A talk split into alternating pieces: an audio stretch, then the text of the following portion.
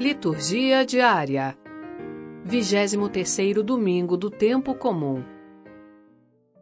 Primeira leitura: Ezequiel, capítulo 33, versículos 7 a 9. Leitura da profecia de Ezequiel. Assim diz o Senhor: Quanto a ti, filho do homem, eu te estabeleci como vigia para a casa de Israel. Logo que ouvires alguma palavra de minha boca, tu os deves advertir em meu nome.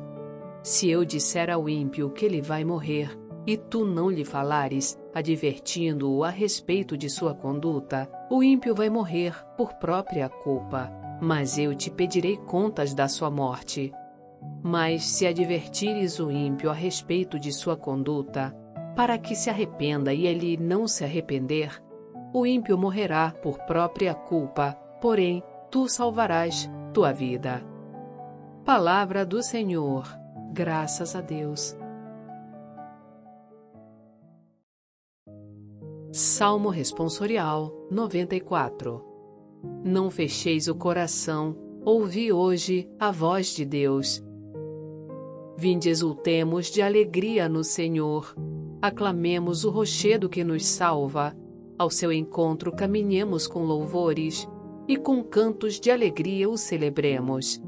Vinde adoremos e prostremo-nos por terra, e ajoelhemos ante o Deus que nos criou, porque Ele é o nosso Deus, nosso pastor, e nós somos o seu povo e seu rebanho, as ovelhas que conduz com sua mão.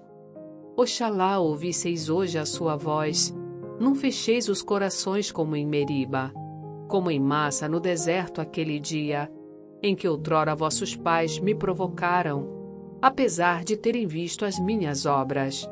Não fecheis o coração, ouvi hoje a voz de Deus.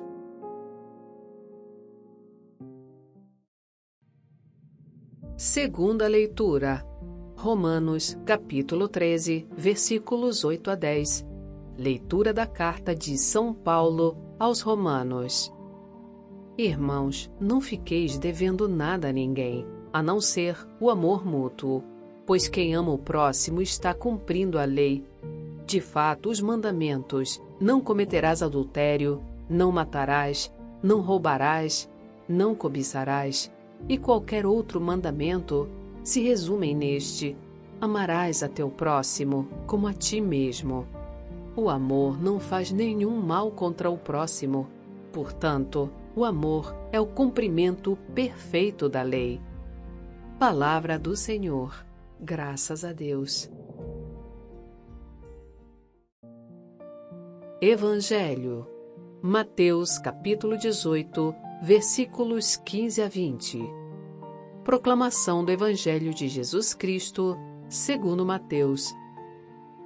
Naquele tempo, Jesus disse a seus discípulos: se o teu irmão pecar contra ti, vai corrigi-lo, mas em particular, a sós contigo. Se ele te ouvir, tu ganhaste o teu irmão. Se ele não te ouvir, toma consigo mais uma ou duas pessoas, para que toda a questão seja decidida sob a palavra de duas ou três testemunhas. Se ele não vos der ouvido, dize-o à igreja. Se nem mesmo a igreja ele ouvir, seja tratado como se fosse um pagão ou um pecador público. Em verdade vos digo: tudo o que ligardes na terra será ligado no céu, e tudo o que desligardes na terra será desligado no céu. De novo eu vos digo: se dois de vós estiverem de acordo na terra sobre qualquer coisa que quiserem pedir, isso lhes será concedido por meu Pai que está nos céus.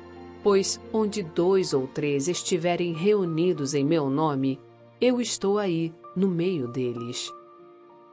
Palavra da salvação. Glória a vós, Senhor.